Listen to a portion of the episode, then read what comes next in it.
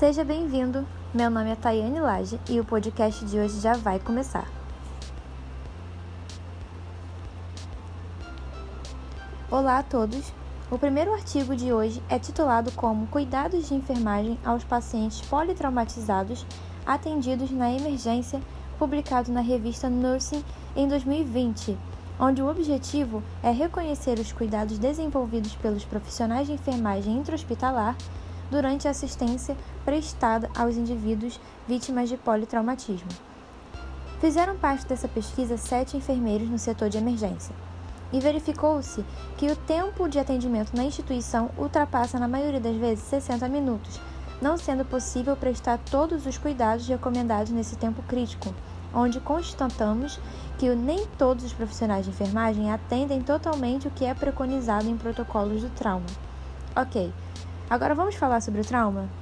O trauma pode ocorrer devido a inúmeros fatores como quedas, acidentes de trânsito e violência, quando não mata, pode ser incapacitante e constituir-se num grande problema de saúde pública.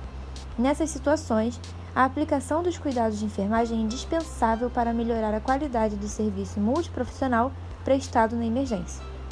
Sendo assim, este estudo possibilita conhecimento aos profissionais, norteando os cuidados de enfermagem ao politraumatizado com o propósito de manter ou restaurar a capacidade funcional e cognitiva, monitorar a evolução clínica e reduzir as taxas de mortalidade. Diante desta situação, questiona-se quais os cuidados desenvolvidos pelos enfermeiros na assistência aos pacientes politraumatizados. O atendimento a ser prestado na emergência é uma assistência que está direcionada aos portadores de quadros agudos de natureza clínica, traumática ou psiquiátrica.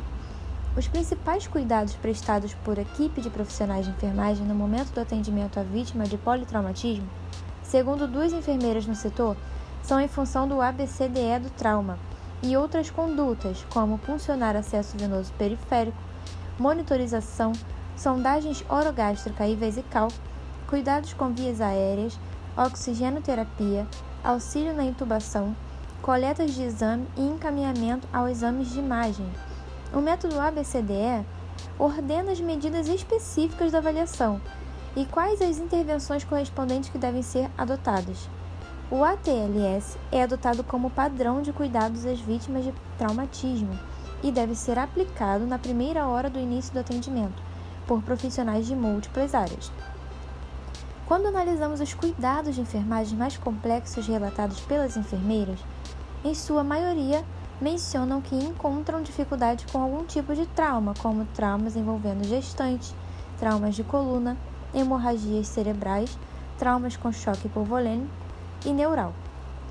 O objetivo do atendimento à vítima é dirigido à preservação do equilíbrio fisiológico da vítima. A preservação da coluna cervical é primordial. A avaliação primária e a conduta na gestante não diferem da realizada em outros pacientes traumatizados, mas as mudanças anatômicas e fisiológicas da gestação podem levar a diferenças no tipo de lesão. O objetivo primordial do tratamento é estabilizar a condição materna, pois o melhor tratamento para o feto é a reanimação materna. Na avaliação secundária, após a estabilização, inclui exame físico detalhado, avaliação dos batimentos cardíacos fetais e monitorização fetal. Ainda no exame do abdômen, deve-se observar se há presença de equimose em baixo ventre, o que indica uma possível lesão de bexiga e útero. No exame ginecológico, deve-se avaliar a presença de ruptura de membrana, sangramentos, lacerações vaginais e presença de fragmentos ósseos, que podem indicar uma fratura pélvica. O choque hipovolêmico em pacientes politraumatizados leva ao óbito muitas das vezes quando não são tratadas. As medidas necessárias do choque hipovolêmico são o reconhecimento de sua existência, a identificação de sua causa, controle definitivo do sangramento, a restauração de um volume circulante adequado e a correção dos desequilíbrios causados. Já o choque neurogênico está associado entre hipotensão e bradicardia. A lesão das vias do sistema nervoso simpático medular e a consequente vasodilatação dos vasos viscerais e das extremidades, associadas à perda do tônus simpático cardíaco, impossibilita a elevação da frequência cardíaca. É uma condição rara abaixo da vértebra torácica 6. A reposição de líquidos deve ser cautelosa e nesse tipo de choque para que não haja sobrecarga. E o uso de substâncias vasopressoras deve ser consideradas como uma opção terapêutica. Visto que os profissionais mencionam em suas respostas suas dificuldades, em que sua maioria são comuns a todos eles, deixamos a sugestão de realizarem capacitações ou treinamentos para aperfeiçoamento das dificuldades trazidas pela equipe. Ok, agora vamos falar sobre os cuidados respiratórios? Os cuidados respiratórios, segundo o ATLS, estão descritos nas categorias A e B, onde inicialmente é avaliada a permeabilidade das vias aéreas superiores e a avaliação da ventilação através da inspeção, percussão, palpação e ausculta do tórax. Durante o atendimento, deve-se inicialmente assegurar a permeabilidade das vias aéreas e a integridade do sistema ventilatório cardiovascular antes mesmo de dar início à avaliação neurológica. Já no manuseio do paciente a vítima de trauma, os cuidados circulatórios correspondem à letra C do ATLS. Deve ser sempre considerado e tratado a fim de evitar complicações decorrentes de hemorragias. Atualmente, no tratamento de reposição volêmica, usa-se inicialmente até 1000 ml de solução cristalloide, isotônica, como ring lactado ou solução fisiológica 0,9%, por ser uma solução mais barata, de fácil acesso. E com o objetivo de prevenir a hipotermia, essa infusão deve estar na temperatura de 39 graus Celsius. Percebemos que não há consenso entre as enfermeiras sobre a melhor prática quanto à reposição volêmica e tratamento da hipotensão. O uso de dois acessos venosos calibrosos em vítimas de politrauma atendem às recomendações científicas, bem como o cuidado de deixar o paciente aquecido durante a emergência. O exame neurológico durante a avaliação primária corresponde à letra D do ATLS, no que se refere aos cuidados neurológicos necessários no atendimento às vítimas politraumatizadas. Entende-se que a avaliação e prestado de cuidados imediatos se fazem necessários em razão de complexidade dos detalhes morfológicos do sistema nervoso.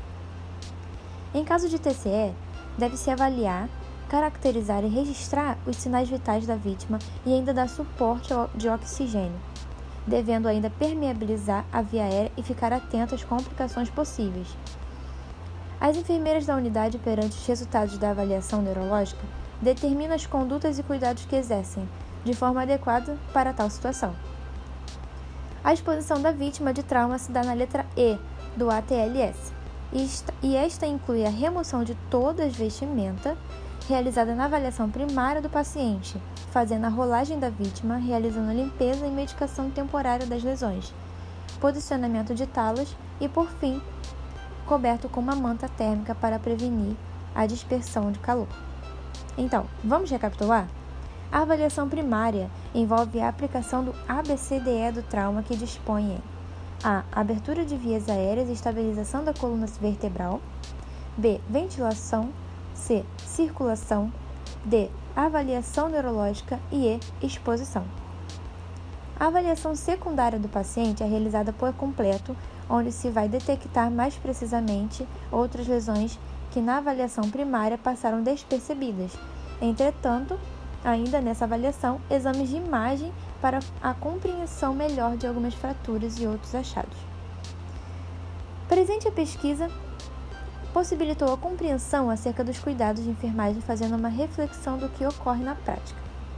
Analisando os resultados do trabalho, demonstrou-se a importância do profissional enfermeiro frente ao julgamento e à execução dos cuidados prestados no atendimento emergencial à vítima politraumatizada e diante dos cuidados de enfermagem prestados pelas entrevistadas, observa-se que há divergências em relação aos cuidados na abordagem primária e secundária, e dentre as pesquisas apenas duas utilizam um guia para cuidados a serem prestados à vítima.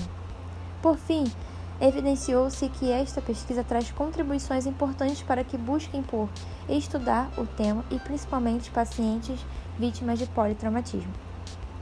Agora, vamos falar sobre o segundo artigo do dia, titulado como Acidentes com motocicletas, a ótica de enfermeiros do Serviço de Atendimento Móvel de Urgência. O objetivo desse artigo é conhecer a percepção dos enfermeiros sobre os acidentes motociclísticos atendidos pelo SAMU de Sobral. O uso da motocicleta como meio de transporte tem aumentado rapidamente nos últimos anos, né? Do mesmo modo que os acidentes desse tipo de veículo tornando-se importante causa de incapacidade física e morte, principalmente entre jovens do sexo masculino. Neste sentido, a situação do enfermeiro é holístico e não se restringe apenas à assistência direta.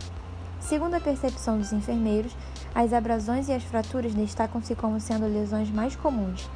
O trauma que o indivíduo apresenta ao sofrer um acidente de moto geralmente é de grande proporção, devido à exposição corpórea mais vulnerável ao ambiente, sendo que o condutor, na maioria das vezes, obtém pouco ou nenhum artigo de proteção.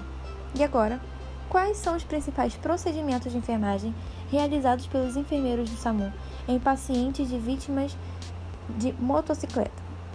Ressalta-se a sistematização da assistência de enfermagem como uma ferramenta importante na assistência desses indivíduos, pois permite a melhor comunicação entre a equipe, prevenindo erros e repetições desnecessárias. Os enfermeiros seguem o protocolo ABCDE. Este protocolo oferece condições de orientar e fazer avaliação do paciente vítima de trauma. Grande parte dos enfermeiros relatou não apresentar dificuldade na abordagem e na assistência dos acidentados e associam essa segurança o tempo de permanência no serviço e a experiência profissional adquirida. Também foi relatado a dificuldade em prestar a identidade do paciente. Preservar a identidade do paciente, melhor dizendo. Agir de forma ética e eficiente na assistência ao paciente, mesmo dentro das limitações que o ambiente e a situação impõem, constitui o desafio aos profissionais que atuam no serviço móvel pré-hospitalar. Este estudo possibilitou ampliar os conhecimentos acerca da atuação do enfermeiro no atendimento móvel para desempenhar plenamente sua função. Verificou-se que os enfermeiros com um tempo maior de serviço possuem menos capacitação na área do que os que com menos tempo. Observou-se que as principais lesões identificadas foram fraturas de membros associados e escoriações e TCE. Como procedimentos realizados, destacam-se a avaliação primária e a imobilização das vítimas como principais. Quanto às dificuldades, evidenciou-se a falta de bom senso da população, que atrapalha o atendimento em vias públicas. Por fim, identificou-se que não existem trabalhos educativos realizados pelos enfermeiros. Como podemos observar, ambos os artigos relatam sobre assistência de enfermagem, como estudo exploratório descritivo onde os profissionais do SAMU, no segundo artigo, não possuem dificuldade em suas ações. Porém, a associação entre os condutores com a não utilização do capacete e imprudência no trânsito prevalecem como principais morbidades. Já no primeiro artigo, as enfermeiras intra-hospitalares ainda encontram algumas dificuldades e divergências na assistência, deixando claro a importância da atuação e especialização. Contudo, evidenciou-se que a atuação da enfermagem é imprescindível em todo o processo de assistência à população, desde a prevenção de eventos, a orientação e educação em saúde. Bom, eu fico por aqui e concluo este podcast. Te desejo um ótimo dia.